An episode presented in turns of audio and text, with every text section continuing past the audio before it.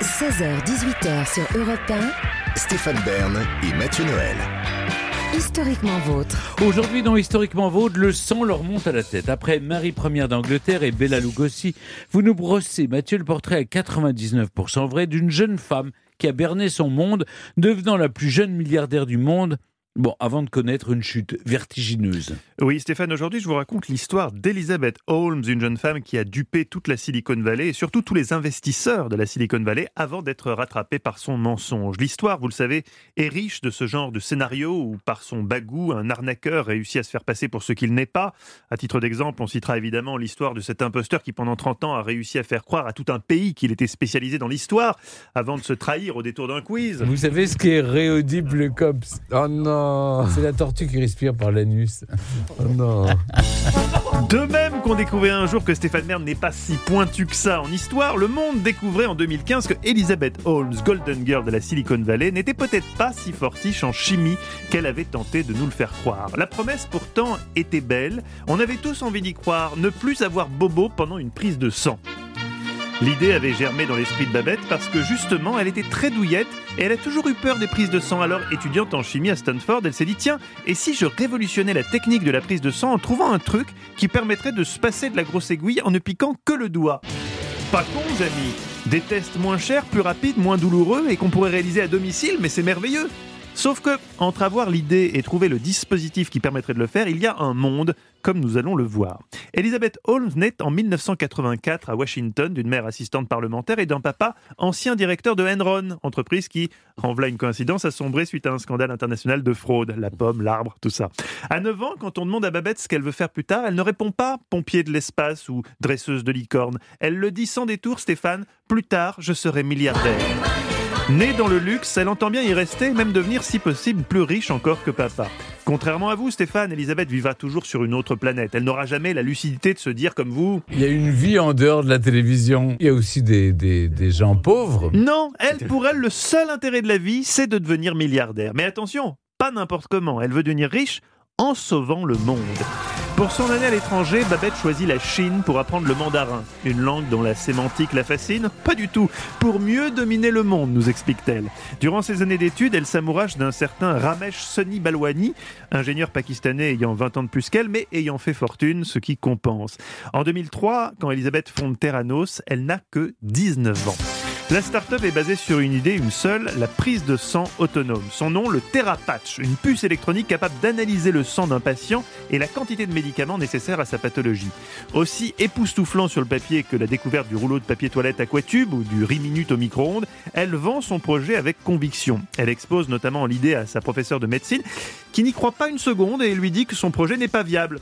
C'est une conne, elle ne comprend rien, se dit alors Babette, qui n'a pourtant que deux trimestres en ingénierie comme bagage scientifique. Peu importe, elle a une confiance infinie en elle-même et ne voit donc aucun problème à abandonner son cursus universitaire en cours de route pour se consacrer à son business. Gaspiller mon temps dans des amphithéâtres et des laboratoires est une perte de temps, estime celle qui dépose un brevet pour le Terrapatch. Soutire son premier million à un investisseur en capital risque qui n'est autre qu'un pote de son papounet, c'est pratique. La machine est lancée, sauf que Babette réalise soudain que Terrapatch, ben ça marche pas en fait, c'est tout pourri. Elle part donc sur son plan B, l'idée de la simple piqûre sur le doigt. La légende dit qu'elle travaille alors 15 heures par jour, dort seulement 4 heures par nuit. C'est admirable de sacrifier comme ça ses jeunes années, mais le jeu en vaut la chandelle puisque son invention est, Dixit elle-même, la plus importante de l'histoire de l'humanité. Elle en est convaincue, reste à convaincre des investisseurs autres que les potes de golf de papa. Pour ce faire, elle recrute alors un coach en crédibilité vocale. Oui, ça existe. Sous sa houlette, elle va alors réussir à faire descendre sa voix vers les graves, ce qui lui permettra, je cite, de mieux convaincre. Autre consigne futée du coach, ne plus jamais cligner des yeux en public. Et eh oui, on n'y pense pas, Stéphane, mais euh, ne pas cligner des yeux, ça vous fait gagner en charisme. Vous hypnotisez vos interlocuteurs. Son idole absolue, son modèle à Babette. Nana Mouskouri. Et non, Stéphane. C'est la, la Nana Mouskouri, mais de l'informatique. Steve Jobs. Elle décide de faire tout comme lui. Elle ne porte plus que des pulls à col roulé noir et elle dit adieu à son péché mignon, les gencives de porc, pour se jeter dans les bras du véganisme le plus strict. À la tête de Terranos, elle veut tout faire comme Steve Jobs, le génie en moins. Résultat, elle est juste tyrannique. Malheur à l'employé qui oserait souligner un- problème de conception. Il est licencié sur le champ et obligé de signer une clause de confidentialité lui interdisant de parler de Terranos sous peine de représailles. L'enquête révélera qu'Elisabeth, la psycho, allait jusqu'à faire surveiller ses anciens employés nuit et jour, stationnant parfois devant leur domicile pour les intimider. Dans les locaux de Terranos, la paranoïa là est totale. Les visiteurs sont escortés jusqu'aux toilettes par des agents de sécurité. Les fenêtres du bureau d'Elisabeth sont équipées de vitres par balles.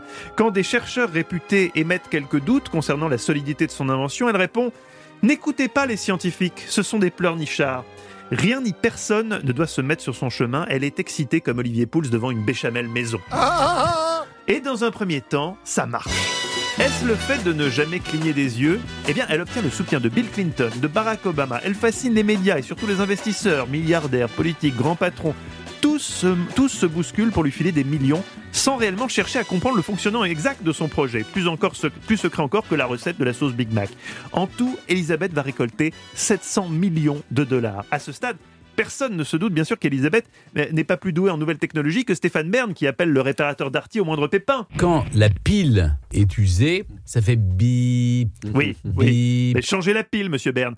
Pour enfumer tout le monde, Elisabeth va jusqu'à apposer les logos Pfizer sur ses documents officiels, sans la permission de Pfizer évidemment. À un moment, on dirait qu'elle commence à y croire elle-même, hélas, en 2015, alors que Terrano s'est valorisé à hauteur de 9 milliards de dollars, tout bascule. Car tout le monde n'est pas dupe. Un certain Jean-Louis Gasset, ancien cadre dirigeant d'Apple et français, Cocorico, est l'un des premiers à douter publiquement dans son blog du travail de notre chère Babette. Il aurait un jour personnellement utilisé ses services pour une prise de sang. Il dit J'étais curieux. En comparant mes résultats à d'autres issus d'une prise de sang faite à Stanford le jour, même, ceux de Terranos sont apparus complètement erronés. J'ai envoyé un mail à la start-up pour le signaler. Ils m'ont renvoyé un galimatia d'explications pseudo-techniques qui ne rimait strictement à rien.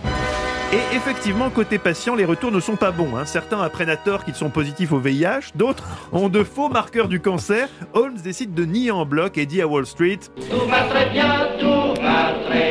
Ce seront finalement deux lanceurs d'alerte, journalistes au Wall Street Journal, qui publieront l'enquête qui entraînera la chute d'Elisabeth. Les conclusions de l'enquête sont assez simples. Aucun des dispositifs soi-disant révolutionnaires inventés par Babette n'a jamais fonctionné.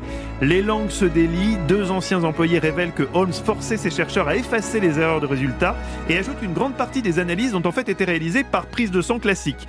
Terranos hurle à la calomnie et dément. Euh, C'est ce qui arrive quand vous travaillez pour changer les choses. D'abord, on pense que vous êtes fou, on vous combat, et soudain, vous changez le monde, déclare Elisabeth sur CNBC. Mais c'est trop tard, la réaction en chaîne est lancée. En 2016, on lui interdit la gestion de tout labo américain d'analyse sanguine. En 2018, la start-up est mise en accusation. La même année, elle est inculpée, ainsi que son ex-compagnon euh, Ramesh Soni Balwani.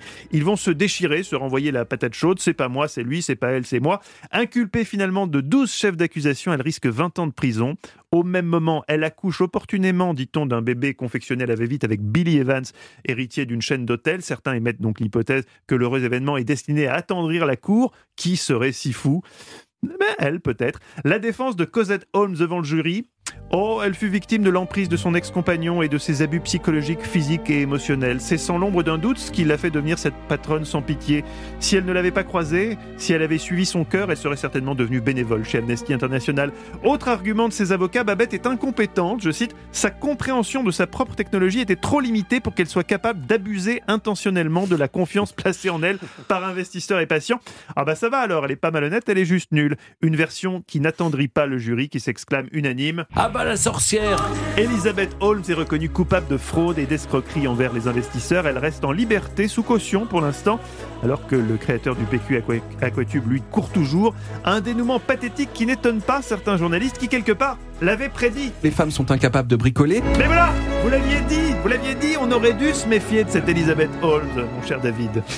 Merci Mathieu. L'incroyable destin raté d'Elizabeth Holmes se décline en série Ouais. très réussie. euh, elle, The Dropout, disponible sur Disney+. C'est vrai, c'est une histoire absolument fascinante. En plus, euh, elle est- elle- c'est une femme assez belle, assez fascinante. Donc euh, je, voilà, je vous conseille de regarder la série qui est très réussie, effectivement. Europe 1, historiquement vôtre.